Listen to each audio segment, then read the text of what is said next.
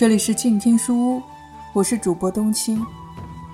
今天要一起来读的书是来自北京大学出版社出版、江南题学所写的《大宋真天子，一代人君赵匡胤》。今天我们一起来读第十九章：围困金陵。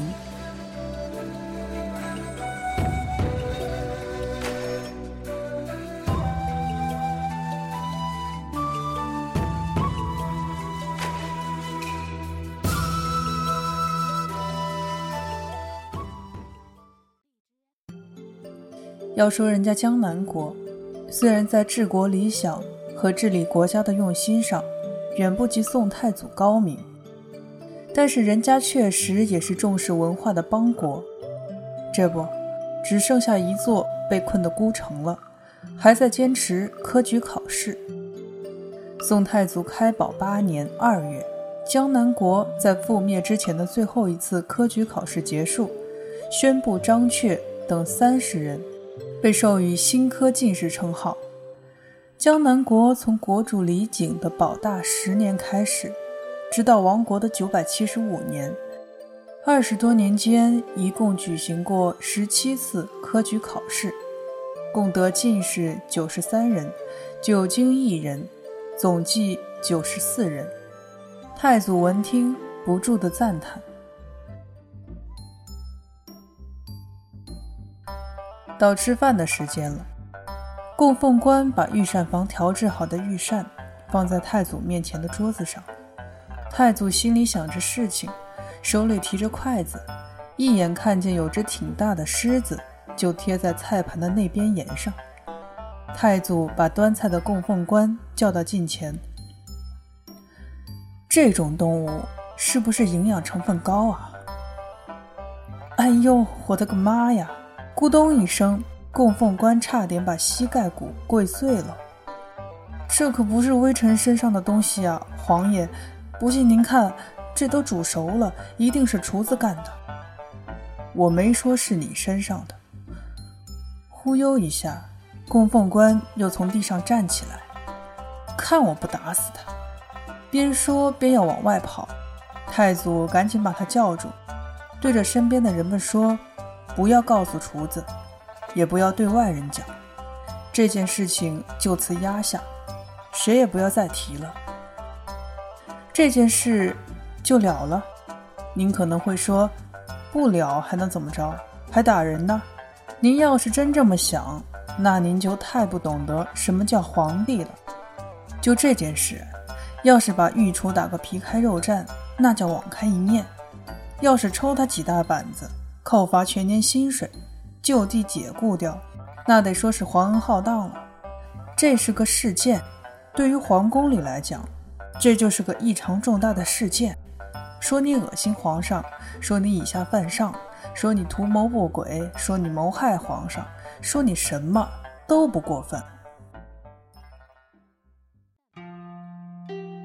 就是这只小小的狮子，再度表达了太祖无限的善心。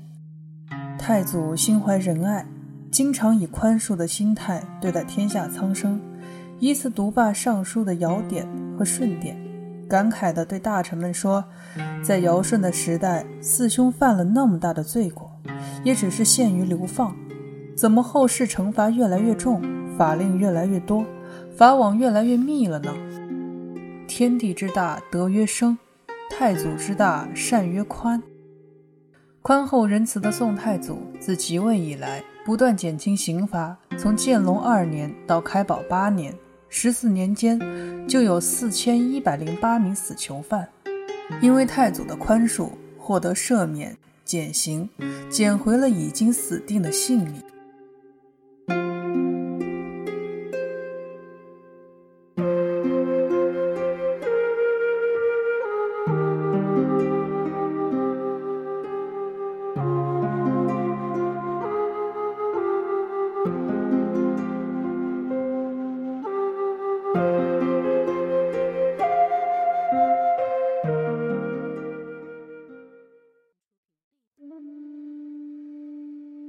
要说太祖那是明事理，但偶尔也会禁不住一些耍滑头的小人钻空子。这不，开宝八年十月，监察御史刘盘让太祖皇帝上了个小当。要说刘盘这个人平日里还是挺能吃苦的，也很耐劳，就是有个毛病，总想把事情做在明面上。要是让他无私的给朝廷和社会，或者别人做点爱的奉献什么的，基本没有指望。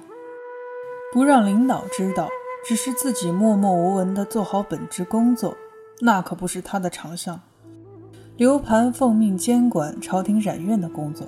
就是代理或者兼任染布厂的厂长，知道太祖要来视察工作，判断好了太祖具体到达的时间，就在这之前不大一会儿的功夫，脱去长袍，换上短衣，还把衣服的后襟掖到了后腰带子里，靴子也脱了，只穿了一双简易的木板拖鞋，跑到染缸旁边挥杵子亲自染布，一会儿功夫就折腾出一身大汗。还弄了一身色彩斑斓的各色染斑。刚好这功夫，太祖进来了，夸赞他能干，表扬他身先士卒，以身作则，还赏赐给他二十万钱。刘盘心里高兴，心说：看我多聪明，一身汗就换二十万。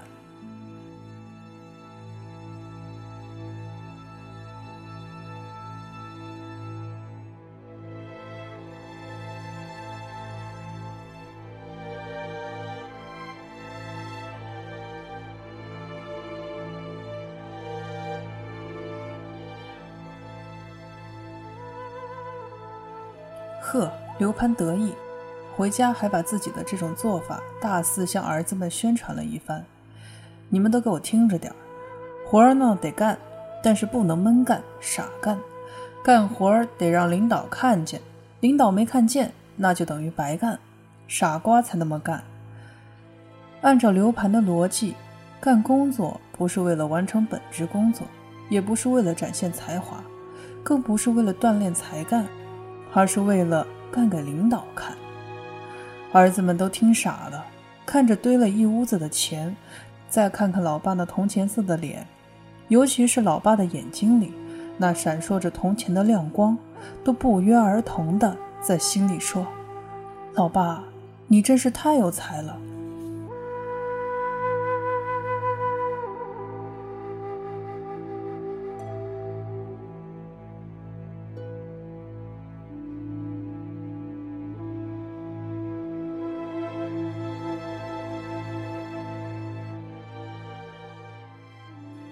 感谢收听本期节目，今天的书就读到这里，我们下期节目再会。